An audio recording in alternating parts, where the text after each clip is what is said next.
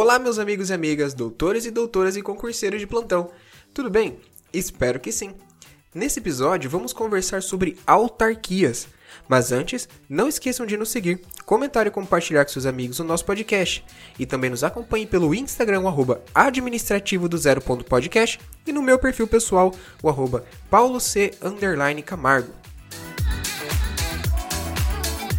Gente, conforme conceito dado pelo artigo 5 inciso 1 do Decreto-Lei nº 200 de 67, a autarquia trata-se de serviço autônomo criado por lei com personalidade jurídica, patrimônio e receitas próprios para executar atividade típica da administração pública que requeiram para seu melhor funcionamento gestão administrativa e financeira descentralizada a autarquia trata-se de uma espécie de descentralização por serviço, mas apesar do conceito dado pela lei mencionada, é necessário dilapidar um pouco mais para definir, conforme Nohara, como pessoa jurídica de direito público criada por lei específica para prestar serviço público ou exercer outra atividade administrativa que implique poderes próprios do Estado.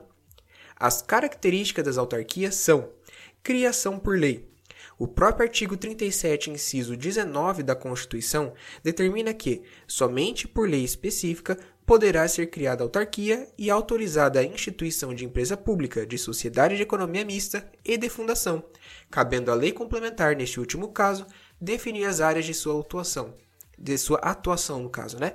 Assim como a criação se dá por lei, a sua extinção também se dá por lei. Outra característica é personalidade e natureza jurídica públicas. O artigo 41 do Código Civil define que as autarquias são pessoas de direito público, de modo que já deixa bem clara a natureza jurídica pública. Por possuir personalidade jurídica, trata-se então de sujeito de direitos e pode então assumir obrigações em nome próprio, respondendo também por seus atos. Nas lições de Nohara, por ter natureza jurídica pública, também possui prerrogativas ou poderes e sujeições ou deveres decorrentes do regime jurídico administrativo. Submete-se ao regime jurídico de gestão semelhante ao da administração direta, inclusive quanto a atos e processos administrativos, licitações, contratações, bens, servidores públicos, responsabilização, prestação de contas, imunidade tributária e prerrogativas processuais. Mais uma característica é a capacidade de autoadministração. Neste caso, as autarquias não se submetem às relações de hierarquia da administração direta, possuindo liberdade para gerir seus quadros sem interferência indevida. Especialização dos fins ou das atividades. Tendo em vista que a autarquia é uma maneira de descentralização de serviço, a pessoa política que lhe criou destina certa matéria, o que resulta na especialização dos seus fins. Outra característica é a sujeição ao controle de tutela. Trata-se de sujeição pela qual a administração direta exerce um controle que objetiva constatar se a autarquia não está se desviando de sua finalidade. No tocante às classificações, podemos utilizar três critérios: âmbito federativo, objeto e tipo de atividade. Quanto ao âmbito federativo, as autarquias podem ser federais, estaduais, distritais e municipais. Quanto ao objeto, podemos dividir em assistencial ou de fomento, o objeto com a finalidade de realizar objetivos constitucionais como a redução das desigualdades sociais, objeto previdenciário, objetivam operacionalizar políticas públicas e ações de, da Previdência Social, como INSS, cultural ou de ensino, como o próprio nome diz, visam desenvolver políticas públicas e ações voltadas à cultura e à educação, profissional ou corporativa, criadas para obtenção do interesse público por meio da fiscalização do exercício das profissões correspondentes. Um grande exemplo é o Conselho Regional de Medicina, Trata-se de uma autarquia que fiscaliza as respectivas profissões com o intuito de se garantir o interesse público. Ambiental. Criação e promoção de políticas voltadas ao que? A proteção do meio ambiente, desenvolvimento sustentável e controle de atividades nocivas ao meio ambiente. Controle. Autarquias cujo objetivo, objeto é controle, tratam-se das agências reguladoras, cuja finalidade está em exercer controle sobre as entidades que prestam serviços públicos, por meio de concessões ou permissões, ou que desenvolvem atividade econômica.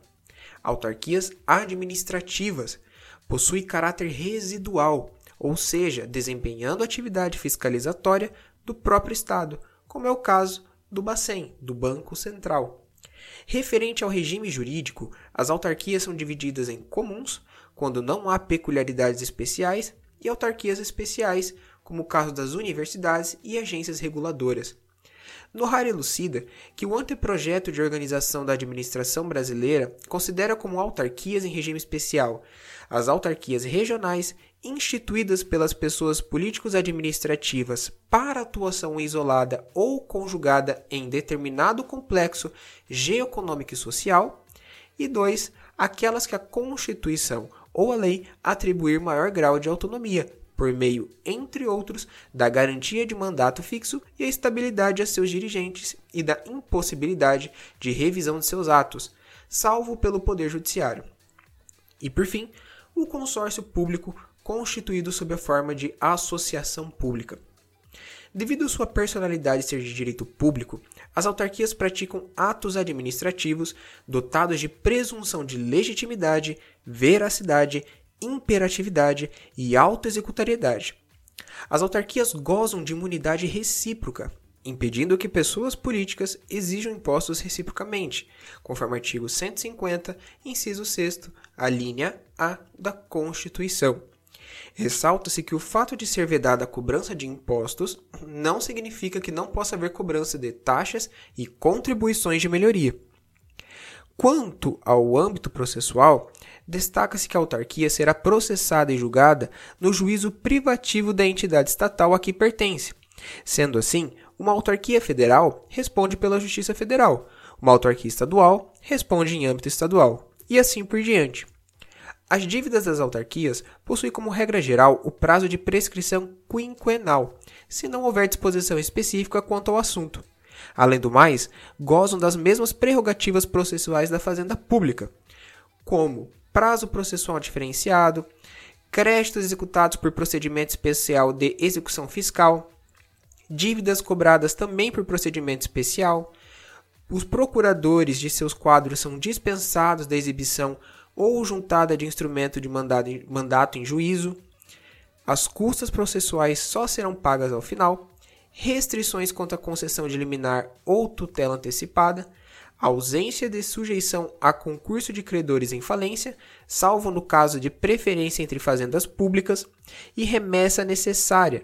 No caso, a sentença contra elas deferida só poderá ser executada após confirmação pelo tribunal, sendo exigido o duplo grau obrigatório se a autarquia estiver no polo passivo da relação processual. Caso em que, se não houver recurso voluntário, deverá ocorrer remessa de ofício à instância superior, tendo sido ampliadas as exceções no novo Código de Processo Civil. Todas estas prerrogativas eu tirei da doutrina tanto da Nohara quanto da de Pietro, tá bom? Como regra, a contratação das pessoas para as autarquias ocorre por concurso público e seus contratos obedecem à lei de licitações.